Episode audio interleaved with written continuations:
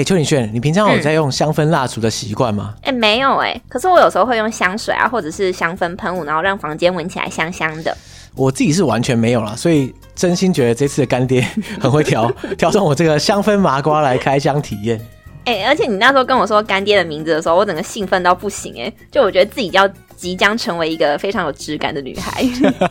没错，我们就来隆重介绍本集的赞助厂商 Vana Candles。嗯，这次他给我们两个人一人一个 Urban Island，就是都会岛屿暖灯组。而且我那时候收到的时候，我原本以为就是一个香氛蜡烛而已，然后想不到它里面还有附那个暖灯的底座。嗯，而且你就算不想要搭配那个暖灯啊，你也可以直接把蜡烛拿起来，然后放到别的地方点，然后或者是那个暖灯本身啊，就可以当小台灯使用。对对对对，而且他有提到，就是嗯，Vana Candles 的创办人啊，是一个生活在台湾的瑞典人。嗯，所以呢，他在这个产品设计理念中啊，又融合这种台湾的生活经历，然后结合了台湾岛屿的自然景观，还有现代都会的生活美学。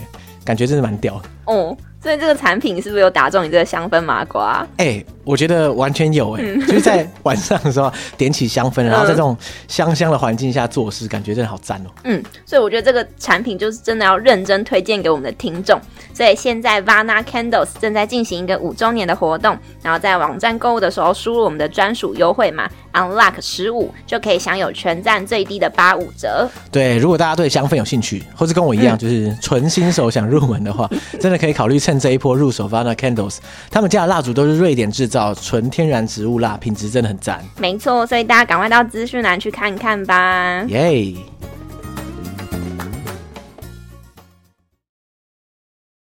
大家好，我是刘尚杰。大家好，我是 Ida。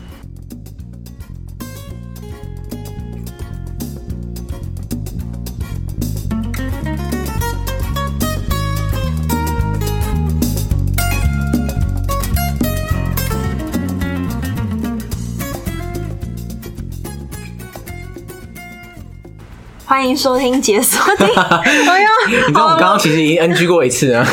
好，没关系啊。你讲啊，给你讲，这给你讲。好，大家欢迎收听解锁地球。嗯，对。好，好，没关系，没关系，大家都很有包容度这样。所以，艾达，你们今天，对呀，艾达，你要不要跟大家自我介绍一下？嗯，我稍微自我介绍一下我的那个旅游经历好了。我第一次旅游的时候是，就是是环岛，那那时候是高中的时候。那高中那一趟环岛，其实，在对我来说是一个蛮蛮大的一个，可能是因为那一次的旅行，所以导致我想要去环游世界啊，或者是就是去探索其他的国家的一个契机。哎、欸，高中就环岛其实蛮吵的，因为很多大学生环岛啦，但是高中生环岛其实蛮少。对，我那时候还蛮还蛮紧张，其实因为我第一次这样就没有没有爸爸妈妈一起出去，然后就是跟朋友一起，然后就搭着火车这样，然后就去环岛，然后路上也是遇到蛮多。呃，好心的人啊，或者是很有趣的故事，所以对我来说那次真的是还蛮还蛮特别的是经验。因为我发现很多旅行者都有一个那种启蒙的旅行，对对对，这种感觉。对我来说就是他，就是他，就是他，就是这一趟。所以那次环岛完之后，你就觉得旅行这个事情好像不是那么难。对，那一次对我来说，其实把我原本自助旅行的想法完全颠覆了，因为我原本就会觉得说，哎，就是很危险啊什么之类。那当然，我觉得一定会有一点点幸运的成分在，不过。其实真的是走出去之后才发现说，哦，原来就是善良的人真的是很多，然后又可以就是遇到很多朋友，很多有趣的故事这样。嗯，所以在那一次高中环岛之后啊，你后来旅行都怎么走啊？后来我又去了一次环岛，然后那时候是大学的时候，然后是跟另外一位闺蜜，但那一次就一样，就是把呃原本原本我第一次去的时候是七天嘛，然后后来去了大概十几天。那是因为那一次的环岛让我觉得说。呃，下一次我就要环游世界，这样就不要环岛，我要环游世界。环环岛已经环两次这样子。嗯、对，就说哎，那时候就是边边环岛的时候，就边有这个想法出现，说嗯，那就是我都可以环岛，怎么不能环游世界？这样，因为那时候就年纪很小，就很很天真吧，所以就一直把这个梦想放在心里，这样。所以嗯，到大学的时候就有慢慢的，就是不管不管是在打工啊，或者怎样，反正就自己就存一笔钱。非常非常非常天真，就自以为就是怎么样，就是很简单就可以环游世界。然后到了大学毕业的时候，我就开始上网查，说，哎，那就是我呃环游世界要准备什么啊？要多少钱啊？什么之类。那我那时候存款大概就 就二三十万吧，就你知道大大学生存钱。然后后来查了之后，我就打那个环游世界要多少钱，那出现就是什么一百万啊、两百万啊，什么 什么游轮环游世界啊，有的没的。然后就我就傻眼，我说哎、就是我原本想的怎怎么这么漂亮，然后其实这么现实，然后怎么怎么这么多钱。可是其实环游世界有很多的环游世界方法的，对，你大概两三百万也有两三百万的还法，那两两三千万也有三千万的还法。因为那时候我不知道，我就可能就是你知道大学生要笨笨这样，然后。我就后来我就想说，哎、欸，好啊，不然我就在环游世界前面就加那个便宜两个字，便宜环游世界，便宜环游世界，发现两三万什么之类的，没有，发现就是什么零元，什么零元，然后什么什么一百元，什么环游世界，就是他们可能就是边环游世界啊，然后边打工啊。哦，对了，当然，对，如果一边有赚钱一边有花钱，那就就可以平衡。对，所以这个准备就准备了一阵子之后，我就。发现其实二十万应该是算蛮多，我就带了大概二十到三十万之间，然后就就是出发就冲这样 对，但在那之前还要说服我爸妈，因为其实这个环游世界世界这么大，就当然是想要想要能走多久就就走多久吧。所以那时候其实计划是计划可以去一年，不过就我爸妈就是在那边你知道，他们不要去啊什么什么之类的，所以我就慢慢的沟通，然后写了一本计划书。那这计划书里面。就是写说，呃，第几天第几天，然后钱怎么花什么之类的，那根本根本不是给我，就是给他们看。对，对，就是要给他们。简报之类的。我还有，你怎么知道我还有做简报？对对对对，然后就是为了要给他们看，你根本不知道为为我自己规划。对，简报都是假的这样子。就后来终于成功出发这样子，那时候你路线怎么走啊？路线，呃，我是从我是从台湾出发嘛，然后。因为我记得是九月的时候出发，所以我就先把北半球走过，然后回来就走南半球。所以我九月跟十月这个天气比较热的时候，我是走就是比较冷国家，然后回台湾这边比较回温的时候，我就回来走那个就是南半球。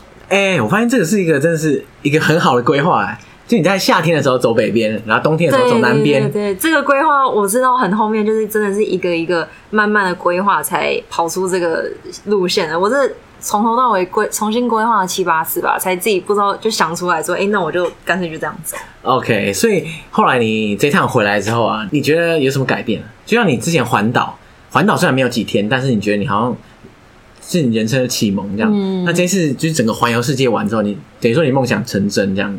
那你觉得有很大的改变吗？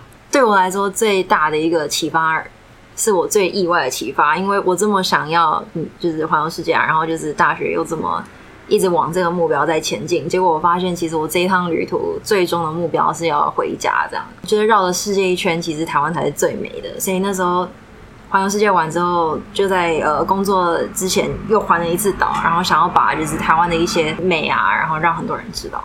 OK，所以你等于说你绕完一圈世界，然后重新发现，要回家，这样对，发现台湾真的是一块宝地。对，台湾真的是，这真的不是我，就听起来很很官腔，我怎样？可是真的是我从头到尾就会觉得说，呃，真的是全世界最漂亮的国家，真的是台湾。嗯，所以我们今天的主题就是要细数艾达在旅途中，你觉得改变你一生的那种人事物。嗯。我这样数一数，大概有六六七位旅伴，其实是这整趟旅途里面影响我最多的人。哎、欸，所以你那一趟在环游世界的旅行，你是自己走吗？还是你跟朋友一起啊？我我自己，因为其实能播出那么长一段，因为我原本是一年嘛，所以我原本要问的时候，我就问朋友说：“哎、欸，要要不要要不要去一年？这样，那谁谁能陪我去一年？出不到这样子。”对啊，然后再来就是。就是加上，就是我可能也会觉得说，因为我自己我我很了解我自己的个性，所以就我有时候旅途会很喜欢跟很多朋友一起去，那有时候我就会想要就是自己去，所以这一趟我就打算，既然是自己的梦想，就先自己完成的。也是啦，而且你看，环游世界路途这么长，然后天数这么多，对你难保你中间会不会突然吵架，或者是对对对对，对。那与其你这么多天绑跟一个人绑在一起，你不如就是到现场再看看情况这样。对对对，我刚我那时候就是就这样考虑的。可是回想起来，应该算是一个不错的决定嘛，对不对？是啊，我我其实就是完全都没有一点点的后悔，我 因为你在路上遇到很多很棒的旅伴。对，而且其实后来才发现，你一个人走的时候，才那个遇到旅伴的机会才会多很多。对对对，因为你有，应该说你有这个迫切的需求，然后 而且重点是因为你跟其他人一起，嗯、就是你跟朋友一起走的时候，就很容易沉浸在就是自己的世界里，对，就很难跟人家交流。对对对对，嗯嗯嗯。所以你那时候遇到哪些你觉得印象比较深刻的旅伴？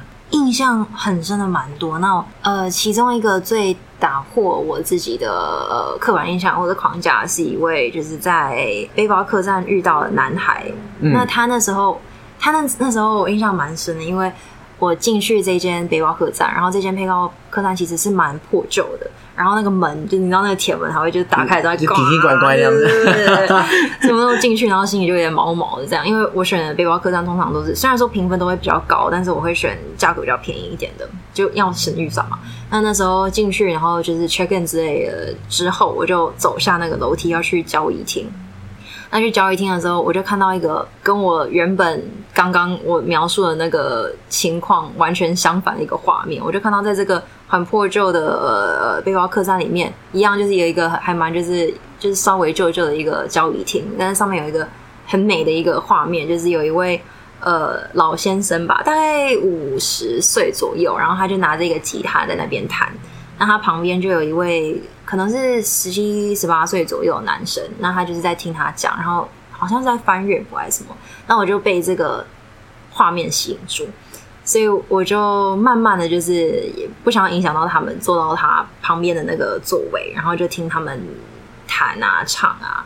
后来就慢慢的在他们聊天，然后就聊到就是这两个人的经历，这样。那这两个人经历是影响我最深的一个。那他们的经历是怎样？我先从这个小男孩说起好了。其实也也不算小男孩，因为他年纪 十七十八，应该不是小男孩。对啊，就是这位这位年轻人讲起。那这个年轻人那时候，我就问他说：“哎，就是你们是在就旅行啊，环游世界？”那他们就很理所当然说：“对啊，就是我们也是在环游世界。”他们两个一起的？没有，他们是在背包客栈认识的。而且那时候，我那时候旅行到欧洲的时候，我已经发现说，我自己的脑筋里面，可能别人我在跟别人。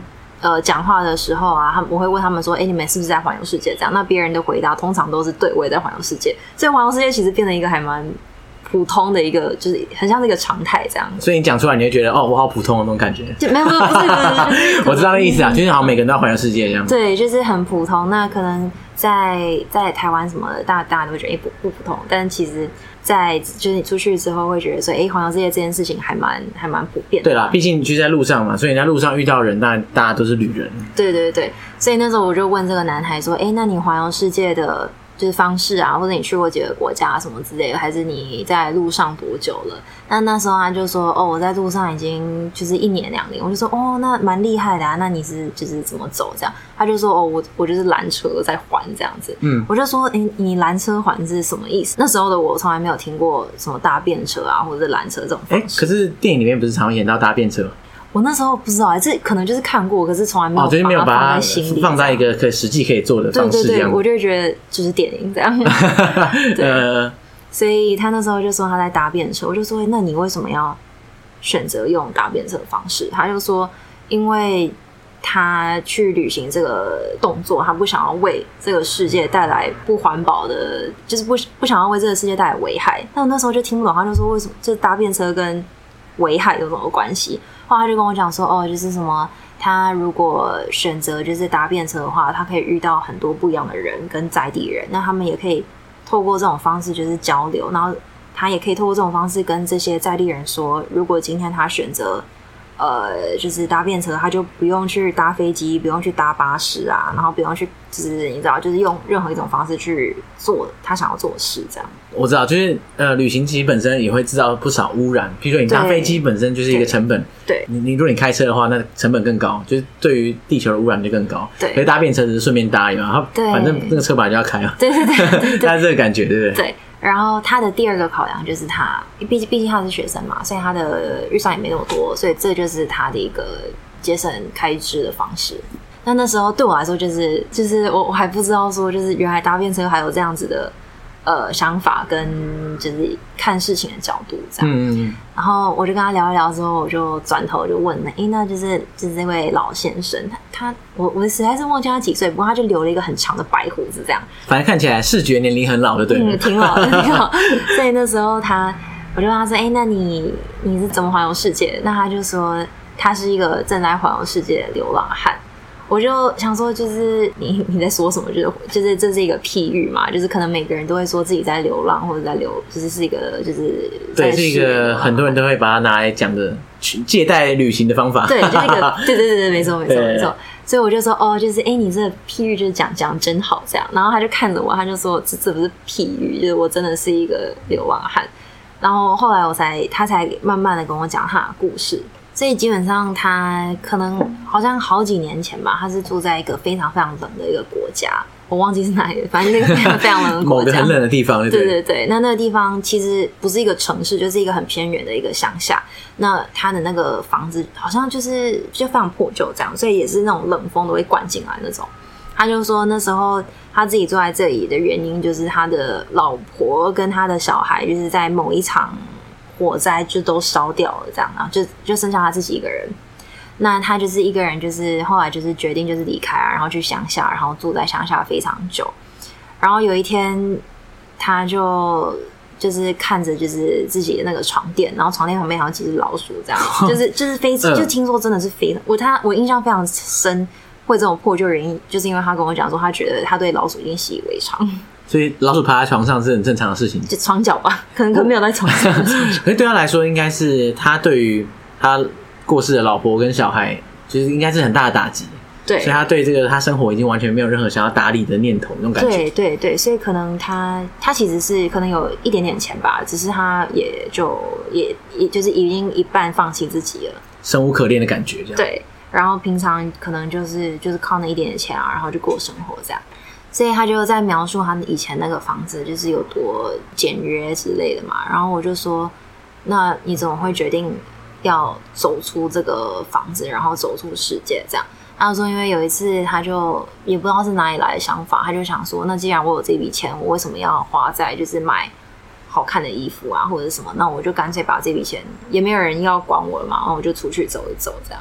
对，就用孑然一身，反正就是你不管做什么事情都都没关系那种那种感觉这样。所以他就说，他就拿起一个蛮破旧的包包，然后就是丢了几个牙刷啊、牙膏啊，然后存款啊，然后笔记本、吉他，然后还有他的一些衣物，这样子把它全全部丢到一个背包里面，然后就出门。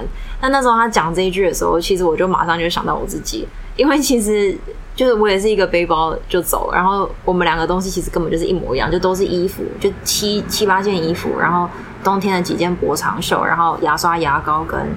呃，跟笔记本，就是我们两个其实是一模一样的状态，只是说他就是背景是不一样的，然后故事也是不一样，所以我就觉得，其实那时候我就想到说，其实每一个旅人，嗯，每一个人都有去旅行的权利，只是看你就是，呃，你把自己的优先优先顺序放在哪里这样。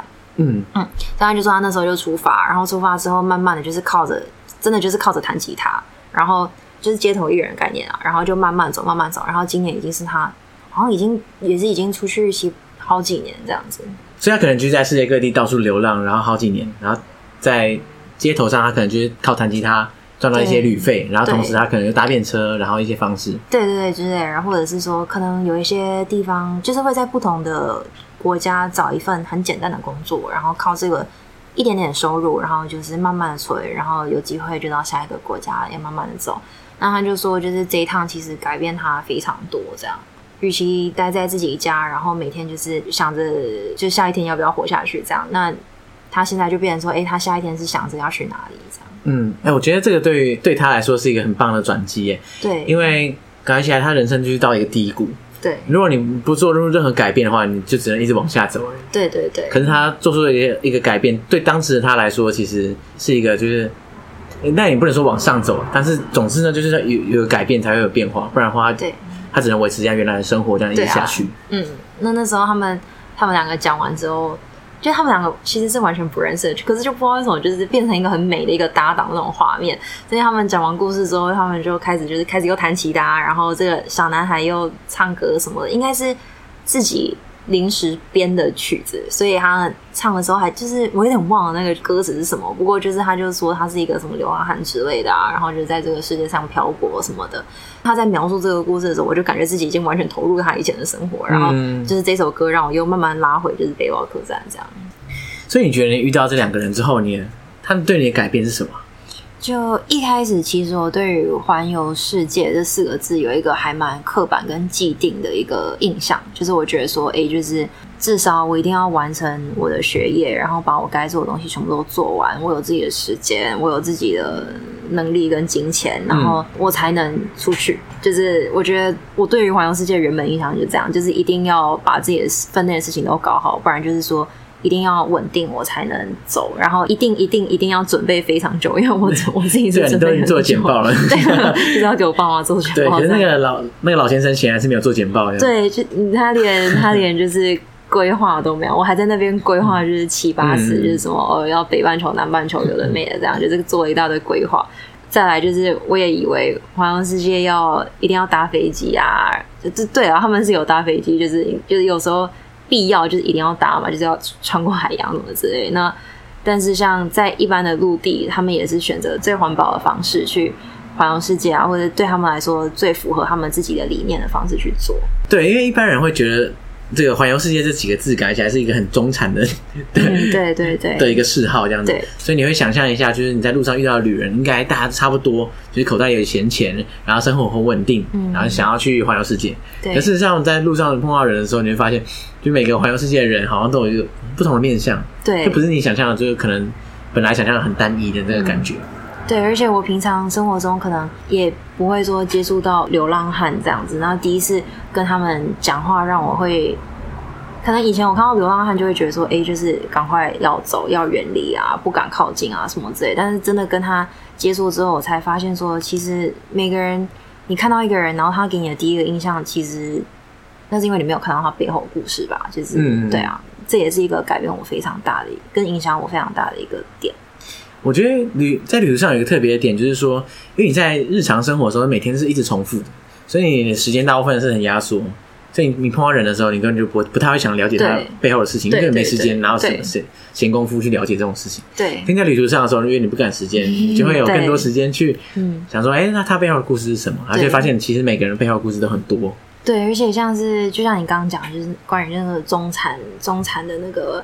就对于我原本想说，哎、欸，环游世界可能一定要有闲钱这种之类，但就像这个小弟弟的十七，他没有小，好好好，十七十七十八岁的他，他也是就是也没有完成学业，然后他后来跟我讲说，其实欧洲跟美国很多人就是念大学念到一半，可能就会去休学一年，然后就是为了去环游世界，或者甚至是高中毕业就决定给自己一趟一年的旅行，所以对他们来说，这些真的都还蛮。平常的，嗯，对啊，就像你上路之后才发现，呃，环游世界是一个平常的事情 这样子。对对对对对。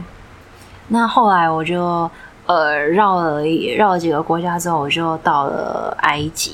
埃及，嗯，那时候也对于埃及其实蛮蛮多想象的吧，就很多人就会觉得说啊，你一个女生不要去埃及啊，什么有的没的这样。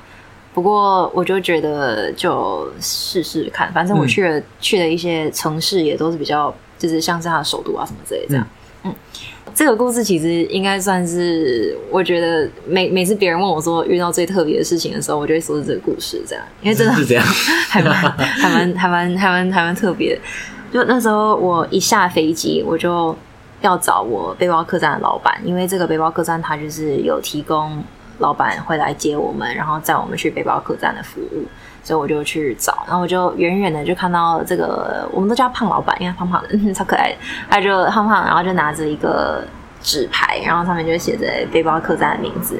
所以我就往前走，然后就说：“哎，就是某某，我是我是 Ida 这样子。那我我今天晚上住的背包客栈。”他就说：“好，那我们还有一个美国的一个背包客要来，我们就稍等他一下。”那过了几分钟之后，这个美国背包客就来了，然后我们就上车，上这个老板的车要去背包客栈。那在这个途中就有经过金字塔，那他就说：“哎，这很多呃旅游的人都会想要停在这个金字塔一下，然后拍个照啊，你知道就是？”哦，对，反正就路过了嘛，对，啊，就都到了这样。那你们要不要就是去拍一下？对对，去拍一下，然后去走走。那我们也有，就是我有认识的导游，他们可以算你便宜一点。那你可以就去听一下，像是这些金字塔故事啊，然后去看一下骆驼之类的这样。然后就说就是好啊，反正都都经过了，对，干嘛不要？所以我就说好，那我跟背包那个男的美国背包客就一起下车，然后跟着另外一位导游一起去看这些金字塔啊、木乃伊啊，然后去听这些历史这样。那我们走到一半的时候，这个导游就有特别叮咛我们说：“哦，这个金字塔是不能爬的，不能爬，对，不能爬上去。就是”对对对，不能爬上去，因为这毕竟是人家的历史嘛，就是就是不要不要去爬。他就说他之前曾经还带过一位德国的 YouTuber 吧，然后这个德国 YouTuber 为了要冲那个点击率，坚持要爬这样，坚持要爬，还真的爬了，然后这是犯法的。他就说：“就你们不要这样做。”我们就说：“哦，就是就知道，我们就知道了这样。”那后来走一走，走一走，走大概过五分钟吧，这个男的背包客他就转头了，他就说：“哎，他就把他的手机跟那个钱包就给我，他就说：‘哎，这这东西给你。’然后。”然后他就从那个钱包里面抽了几张钞票，他就说：“这个也给你，就是如果我今天晚上没有回来的话，你可以帮我缴我今天晚上跟明天晚上的费用。啊”你说他怎样？他把遗物给你，然后 然后人就不知道去哪里。对，我就听不懂他在说什么。然后因为这谁谁会听得懂？就他就他就这样把它塞到我手上，然后我就愣着，我就看着他，然后他就转头，然后他就往那个金字塔开始爬。哇，他果然就是 老板口中的对坚持要爬的那一种。对对对，然后他就说：“哎、欸，就是记得帮我录这样。”我就 就是你那所以你还下面还帮他拍哦？对，然后压力太大了吧？超大好不好，警察跑来把你们抓走怎么办？对，因为重点就是他越他一你知道他一往上爬的时候，因为那是观光景点，所以有很多警察，所以就是警察全部都围过去，然后就是叫他下来。那但是警察自己不能爬嘛，所以就是开始就是警察一直在吹哨子哨子，然后一直就是哔哔哔，就你赶快下，你赶快下来。然后结果那个警察就是他们哨子吹的越凶，他就爬的越高，这样他就一直爬，一直爬，爬到就是很久之后，这些那个警察抓不到他，所以他们就全部转头看我，然后就跑来抓我。那他们为什么要来抓我？这其实有一个小小的故事，就是因为。埃及它本身有很多就是那种街头骚扰，就是如果你是一个看起来就是像不是埃及人的女生，那其实这些男生就会就是会对你说，哦，就是哦你很漂亮啊，要不要结婚啊？然后就是会靠近你。啊，问你要不要结婚哦？对对对，他们都会这样问，就是就这样来说，对对对，他们就是都是还蛮主动的吧？就是很多人会觉得这是街街头骚扰，那我就会觉得说这就是他们的就是一个一种文化，这样就是对啊，一个生活方式吧。但是我在网络上曾经有，就是我在去去很多国家之前，我就会就是爬文一下这样，所以我就有看到有几个以前的呃女性背包客也是自己去，他们就说他们会假装可能认识的男性背包客是他们老公，或者说假装就是在手指上戴一个很就是很看起来很廉价的一个结婚戒指这样，然后。我就那时候我就跟这些人说哦，我有我有老公了，我就指着那个美国背包客，我就说哦，我有老公，我有老公。他已经在上面了，你。没有没有没有，这是这是在我们去之前，对对对，就是在之前，哦、所以我就是就是因为这一件，赶快否认，哎，他不是他不是，没有没有离婚了离婚了，反正就就是因为这样，所以那些警察跟旁边的人都说我是他老婆，所以警察才会跑来抓我。因为我在之前的路上就都这样讲了。嗯，对。那警察来抓我，那他们完全不懂中文，也不懂英文，因为他是中文都不同的一个国家，然后我也没办法跟他们沟通，所以我就这样被抓到警察局。那那美国人呢？还在上面？他们因为他们上不去啊，那这只好放他在塔塔顶。对，然后导游就说他终究会下来的，因为他也没办法在塔上面待一辈子。他可以在煮饭，没有办法哦。反正就。后来就我就被他们带到警察局，带到警察局之前，我就是坐在你知道就是车上这样，然后他们就说：“哎、欸，你在这边等一下。”后来我不知道为什么，我连警察局都没有进去，他们就一个警察他就上车，他就说：“哎、欸，我们带你去另外一个地方。”所以他们就、欸、他讲英文了、啊？呃，没有，旁边是那个那个导游。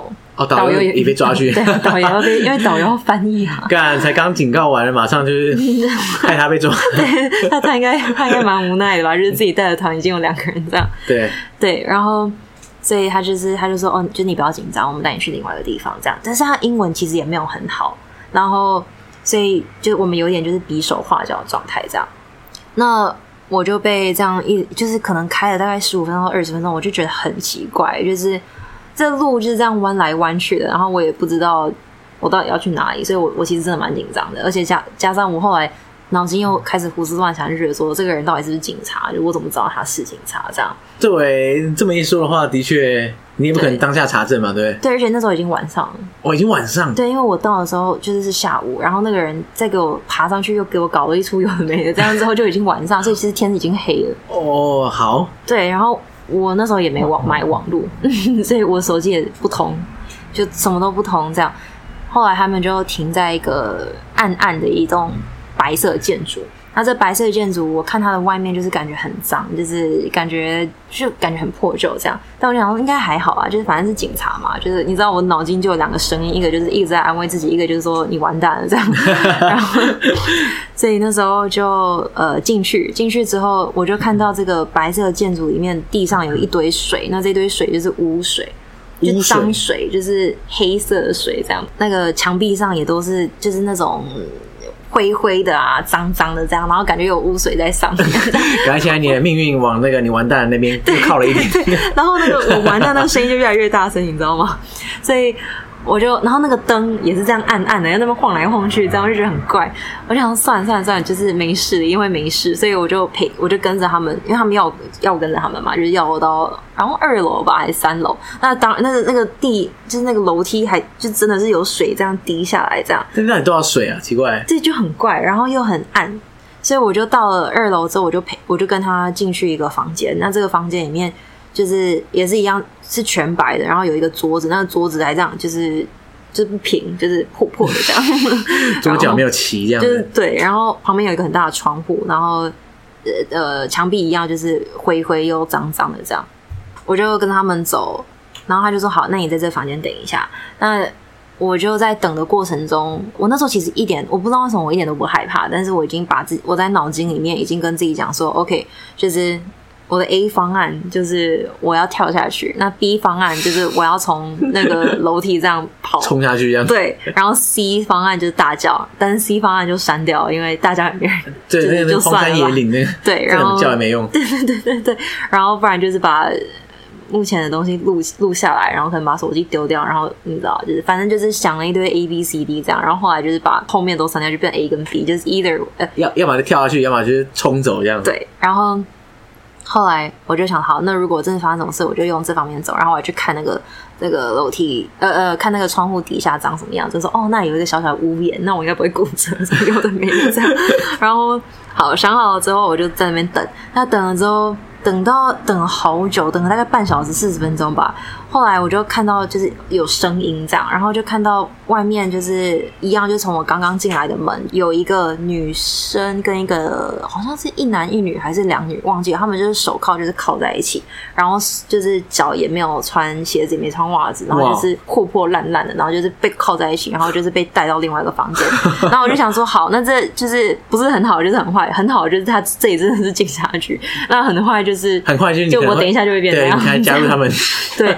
然后我就后来我就觉得说应该是还好，因为我不知道，就是就感觉应该是慢慢的就觉得应该 OK 的。对，后来那个他们被带进去之后，我又等了三四十分钟，我不知道说其实实际上真的是时间过这么久，还是因为我觉得时间度秒如年这样，真的哦，真的是度秒如年。所以后来过了非常久之后，我就被带到了一个长廊，那这长廊就有好几个门，那这个门其中一个。就我进，我是到最底端，那那个门就这样打开，然后导游就说：“哦，那你进去吧。”然后我就进去，我就看到一个，终于不是。那个墙壁不是暗暗的，终于有干净的墙壁，干净的墙壁。然后就是真的，旁边就有一个长桌在最在最前面有一个长桌，然后有点像有一个法官子，我也不知道，反正就应该也不是法官，我不知道怎么讲，反正就是一个给我感觉像法官的一个人，可能是一个大 大警察、大警 就是长辈、长官、长官，警察之王，对对对，就坐在前面，然后旁边就有两两另外两个警察就站在他旁边，然后你知道我看到谁吗？我就看到那个美国背包客，他已经被抓了，他已经被抓起来了，终于终于对，然后我看到他的时候，我真的是很想骂他。你知道你你到底是把我，就是你你到底是想把我就是弄成怎样这样？就是我怎么会在这里这样？然后我我那时候真的超想就是就飙他脏话这样。后来就是他就说他们已经了解我没事了，那我就可以先离开了。所以我又上了车，我我那时候就觉得说哦，终于我我知道这一切就是是我想太多，就就是是安全的这样。对，你已经放松了。对，所以我就跳上车，我就想说，哎，那就是很棒。就那时候已经晚上十一点了。我就觉得，那就是我回家可以回背包客栈睡觉这样，然后结果这样又绕绕绕绕，不知道怎么，我又把我带到了警察局，又去警察局，就非常的奇怪。然后我也不知道到底发生什么事情，因为他们讲的永远都不是英文，就永远是埃及文这样。嗯、然后带到警察局之后，他们就说，就是那个背，他就一直讲那个男的背包客怎样，他要去陪他什么之类，反正他又把我丢在那个车子里面很久，然后我就看到旁边有很多男生就走，因为那时候好像我不知道为什么就看到都是男的，都没有女的这样，然后走来走去啊，然后我就我现在看到就是他们应该是那个拘留所吧，有一些就是被关起来的人，然后还就是就真的很像在电影这样，反正离奇的事情又过了一堆之后，大概真的是凌晨两三点，我才平平安安到了那个背包客栈。然后回到背包客栈之后，过了两三天，我就去走我的行程啊什么之类。然后第到第四天，然后我联络那个男的，那男的也都没有回。哎，等一下，那他的什么手机、钱包嘞？哦，就是就是后来我就拿给那个老板，给警察一样的。哦，给老板，给老板或导游其中一个人啊，哦、反正就对。然后。到第三天、四天，我就在准备要离开的时候，我就看到那个男的默默从他房间，可能他就是房间走出来，我就说：“哎、欸，坐在这。”然后他就说：“哎、欸，你也在这。”我那我那时候真的是哦，首先我也在这。他就说：“啊，你没事吧？”他就说：“哦，其实就是这件事情是犯法的啊，但是他们就是比较宽容处理他这样。”因为他外国人嘛，所以就算。对，而且他们其实那时候是挺缺观光客的。嗯嗯，那他说，如果今天你是埃及人，如果如果这个人是埃及人的话，他是会被就是会会判刑，会是会判刑的。哇，那他他有没有解释一下为什么坚持要爬金字塔？他就说哦，就是哦，你知道吗？You only live once，说之类 YOLO 啊那种。然后我就哦，就是你就是你你也不是这样，这个东西也不是这样想的吧？就是你还是有要有基本的尊重人家的文化啊什么有的没。对啊，那你如果你用这个逻辑去说的话，那你去路上杀人不是也可以？对啊，反正我反正你只活一次啊，干嘛杀人差吗？底线底线在，对啊、反正，可是这、这这个一整个故事影响我最大的一点，就是我原本以为说，其实我去一个地方，那我我的规，我就是一定会照我的规划走。那我原本还打算说，哦，Day One 要去埃及的哪里，然后第二天要去哪，第三天要去哪，第四天要去哪，第五天啊，就我第一天的行程全部都被打乱。Day One 警察局，对，计划赶不上变化。然后后来，甚至是别人问我说。最特别的点，或者是我会不会想要把这个地，如果我有机会回到埃及的话，我还是会就是选择这个经验吗？还是我会选择说哦，就是去走那个计划这样？后来觉得说，其实如果还能再过一次，我还是宁愿选这个，因为这其实是一个很特别的一个经验。对啊，而且就是比起我去逛在地的文化啊什么之类的，这其实。这不是随随便便就有人可以体会得到的东西。You only live once 嘛？对对对对，这 真的是真的是印完全的印证了计划赶不上变化这件事。对对对对对。哎，往好处一想啊，就是因为正好这个事情发生在你那个环游世界的过程中，你想象一下，你这趟如果是专程去埃及的话，然后别这样乱搞，应该超级不爽。我应该会不会啊？我应该我我应该会就是傻眼的成分比较多。对对对。所以那那一趟埃及就是形成整个被他。还好啦，因为其实还好啦，影响一天嘛，对不对？对，就是一两天，因为后面还要做一点程序。不过其实真的是，如果我还可以再走回去，我宁愿选这个经验，嗯、因为这真的是蛮特别的。对，其实真的讲，就是计划赶不上变化的，不只是他，还有另外一位，就是一位韩国妈妈。韩国妈妈，对对对，韩国妈妈她大概是四五十岁左右吧。然后是我在瑞士的时候，我原本就遇到的这样。这除了说教我说呃旅行啊，就是计划赶不上变化这样，还有另外一个就是我真的是从因为那次的经验，打从心底的觉得其实就是很多事情都是被安排好的，嗯，就是而且每一件事情都是是有原因的，然后会教你一课这样。因为那时候我原本是要去爬一座，我原本要去爬一座山这样。然后后来阴错阳差，我我好像搭错火车还是这样，我就爬到了这个山的对面的另外一座山。你在怎么爬的？爬一爬爬到对面去？没有没有，我是搭火车，我就搭错火车。OK。然后因为那座山原本是就是他们有名，就是非常的高啊，然后就是很多雪啊，很冷。而结果我跑到这个山，因为它海拔非常低，所以就变成说它其实蛮热的。所以我想说，哎，奇怪，就是大家不是都很冷，都说很冷啊，都是雪嘛，它怎么这里就又有花又有草什么的？而且我发现根本爬错一样。后来我就看对面，哎，啊，怎么对面那个？就是山顶那么多雪，我才发现我自己跑错了，超傻眼。你该不会到山顶才发现吧？对，我就是到山顶才发现。真的假的？对啊，就是这概念就很像你要你妈爬起来，就后来发现你跑到玉山山顶这样。对对对，然后 然后还在对面这样，超超傻眼的。反正对，后来我想说不行啊，我一定要去啊，所以我就问那个什么列车长啊什么，有的人说哎，因为就是你觉得我有机会就是到对面那里嘛？他就说不可能啊，你现在都已经都几点了？没救这样。对啊，我说好啊好啊，就是那就。其实我觉得我旅行还蛮常发生这种事情，就是不知道为什么，就是跑错地方这样。所以那时候我就就是在这个比较矮啊，然后比较天气比较舒服的这个山，就是逛了一阵子，然后就选择搭最后一班列车回山下。那我搭了最后一班列车回山下的时候，我在途中就旁后后面吧，就看到一个亚洲人。那这亚洲人就是一个四五十岁的一个就是妈妈这样，他就好像是就是要问我什么东西，所以他就跑到前面问我，然后我就说哦，就是怎么样怎么样。但是因为他也就是我们两个其实语言不同，因为他只会讲韩文，然后我只会讲中文跟英文，所以我们就是很多时间都是在比手画脚这样。那我们在比手画脚的途中，他就他就是用很简单的翻译跟很简单的英文单字，然后跟就是笔啊跟纸这样，然后慢慢的就是讲出他的那个他是怎么。怎么来这里的？所以他就说，他其实只是顺便来瑞士玩。那他原本是要走一条路，叫做朝圣之路，这样。嗯嗯。然后那时候是我第一次听到朝圣之路，然后他就说什么哦，就是是八百公里啊，要走很久啊。我那时候其实完全一点兴趣都没有，我就觉得说哦，就是。你开心就好。我发现朝圣之路真的是有分两派，一派人听到之后就很心动，然后我一定要去这样；一派人听到之后无感。哦，嗯、我我超无感。可 是你知道他这个人，他从上了列车之后到下了列车到山下，然后他就说：“哎、欸，要不要？”他知道一间就是中国料理，然后就说：“你要不要去吃？”然后就说：“哦，好，那你去吃。”然后等一下，他从头到尾就讲韩文。没有没有，他讲很简单的英文，就说哦，就是像是哦，呃，什么什么什么 restaurant，然后 down，然后 go 这样 together，就这样，就觉得很简单，然后就是又又用笔跟画这样，就呃用画画的跟笔这样，然后我们才。慢慢的，好啊，那就就一起去吃饭。然后吃饭也是吃了两个小时，然后就一直不停的在跟我讲朝圣之路，就是他就是就是还画，因为也那个纸都用完了，还用那个就是桌上卫生纸啊，然后在那边画说就是那个地方的名字叫什么啊什么，什么。他真的很坚持要跟你那个推广朝圣之路。对，因为他其实是一个就是就是刚发现丈夫出轨的妈妈这样子，然后他就其实心很心碎啊，然后就他就觉得说，对他来说他知道这条路，然后听说这条路是会影响他一生的一条路，所以。他就说他一定要去走这样，嗯，然后他就是走完了才来，才顺便来那个瑞士。然后他后来就是真的是讲到很触发我的一个点，就我原本听就有一点就是左耳进右右耳出这样，然后很就是很触发我一个点。他就说真的是因为这条路改变了他的一生，然后找到了他的方向。然后他改变的方式是什么？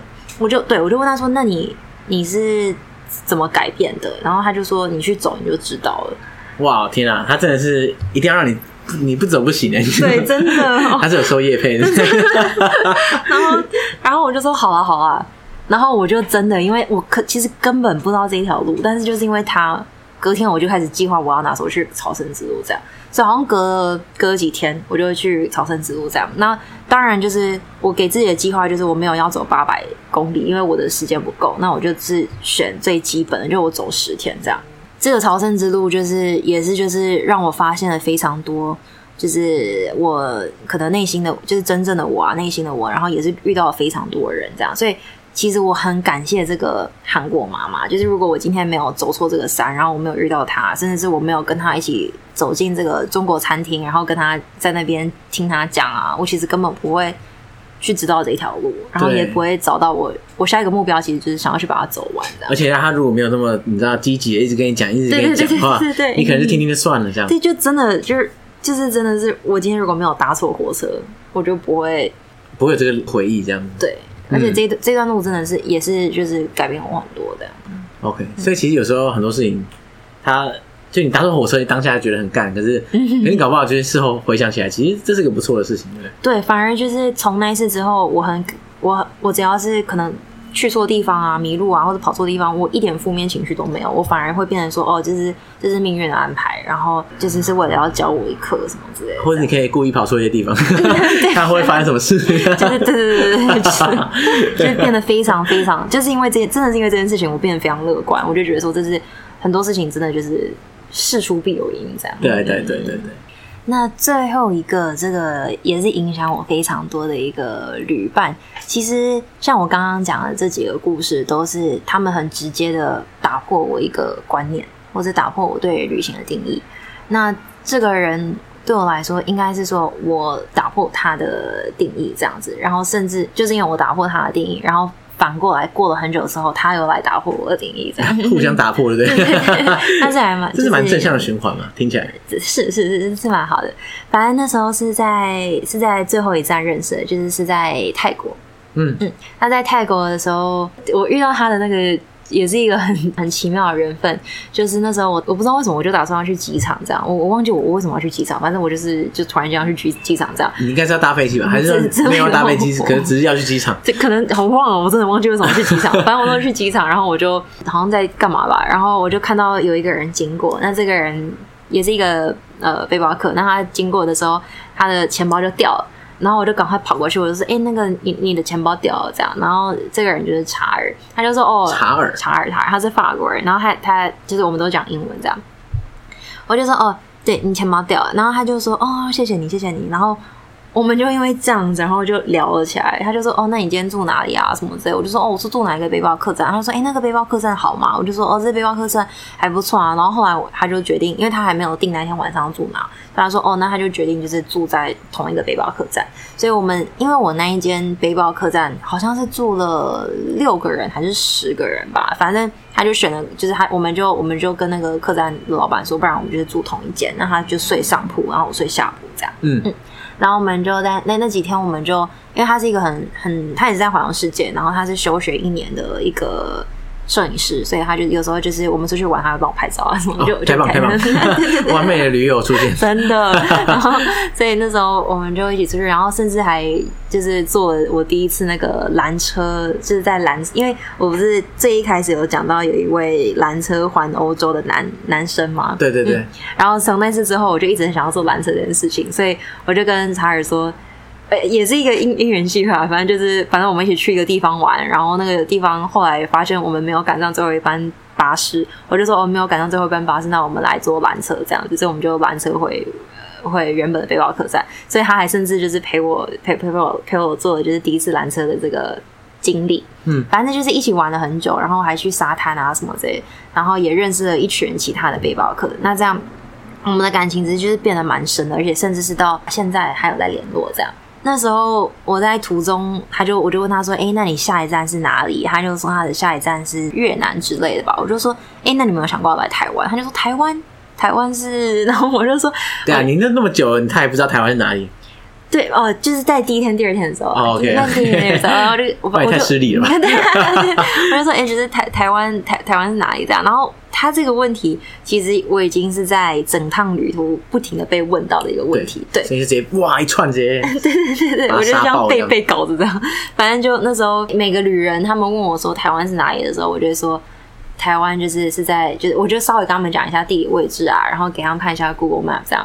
但是你知道，每个人看了之后就说：“哦，台湾我知道，就泰国嘛。”这样，他们就会把台湾就讲的泰国。然后我就说：“哦，其实这两个是完全不一样的地方。”然后我就开始说：“哦，台湾就是台湾很好啊，为什么？就是你看，就是早上五六点还有早餐可以吃啊，然后你到半夜还有夜市啊什么的，反正就是我就一直讲，一直讲，一直讲。然后我可能讲的二十个人里面，可能有十个人真的记得台湾，但在这十个人里面有五个人，因为背包客栈背呃背包客的。行程是随时都可以改变的，嗯，所以可能有五个人就真的来到台湾玩这样。所以就是听过你的推荐之后，啪跑到台湾来，就像是我听了那个谁的推荐，韩国大妈上身一样，就 说不行不行，一定要来台湾玩这样。所以可能五个人真的来台湾，然后在五个人里面又有两三个人在他们原本计划了要在台湾玩，可能五天，然后因为太喜欢台湾，所以就变成可能三个月。